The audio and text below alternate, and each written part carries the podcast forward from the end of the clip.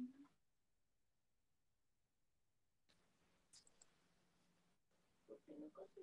you.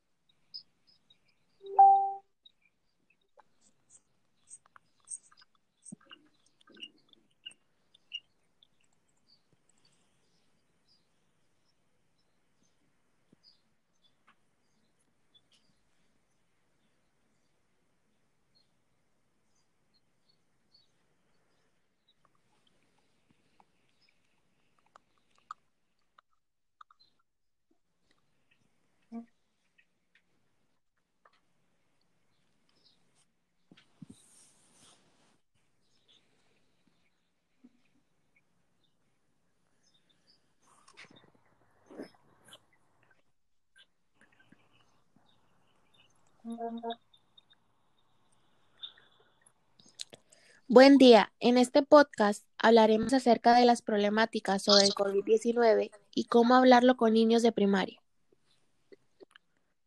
Mientras personas de todo el mundo toman precauciones para protegerse a sí mismas, a sus familias y a sus comunidades de la enfermedad por coronavirus COVID-19,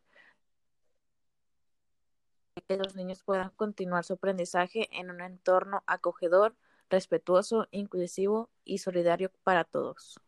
Para ello, las escuelas y los profesores tienen un papel fundamental, compartir información rigurosa y datos científicos acerca del COVID-19 contribuirá a reducir los miedos y la ansiedad que sienten los estudiantes a causa de la enfermedad y les ayudará a enfrentarse a los efectos secundarios que pueden tener sobre sus vidas. A continuación, les presentamos algunas sugerencias que podrán ayudar a los profesores a entablar conversaciones con estudiantes de distintas edades, preescolar, primaria, primer ciclo de secundaria y segundo ciclo de secundaria, acerca de las formas de prevenir y controlar la transmisión del COVID-19 y otros virus. Cualquier conversación o actividad debe llevarse a cabo teniendo en cuenta las necesidades específicas de los niños y las directrices proporcionadas por las escuelas y las autoridades locales y nacionales. Y deberá basarse siempre en fuentes acreditadas como UNICEF y la Organización Mundial de la Salud. A continuación, daremos unas opciones para poder hablar con los niños sobre este tema. Escuela primaria. Escucha siempre las preocupaciones de los niños y responde sus preguntas de una forma adecuada para su edad. No nos satures con demasiada información. Anímales a expresar y comunicar sus sentimientos. Hablen de los distintos sentimientos que pueden tener y explícales que son reacciones normales a una situación anómala. Haz hincapié en el hecho de que los niños pueden hacer muchas cosas para protegerse a sí mismos y a los demás. Por ejemplo, preséntales el concepto de distanciamiento social, mantenerse más lejos de sus amigos, evitar grupos grandes de gente, no tocar a otras personas si no es necesario, etc. Céntrate también en los buenos hábitos de salud, como cubrirse la tos y los estornudos con el codo y lavarse las manos. Aquí puedes encontrar más información para evitar el riesgo de infección. Ayuda a los niños a entender los conceptos básicos de prevención y control de la enfermedad. Utiliza ejercicios que demuestren cómo se propagan los gérmenes.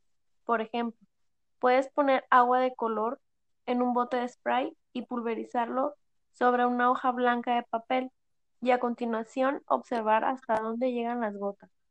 Demuestra la importancia de lavarse las manos con jabón durante 20 segundos. Por ejemplo, una pequeña cantidad de purpurina en las manos de un estudiante, pídele que se las lave solo con agua y comprueben la cantidad de purpurina que queda.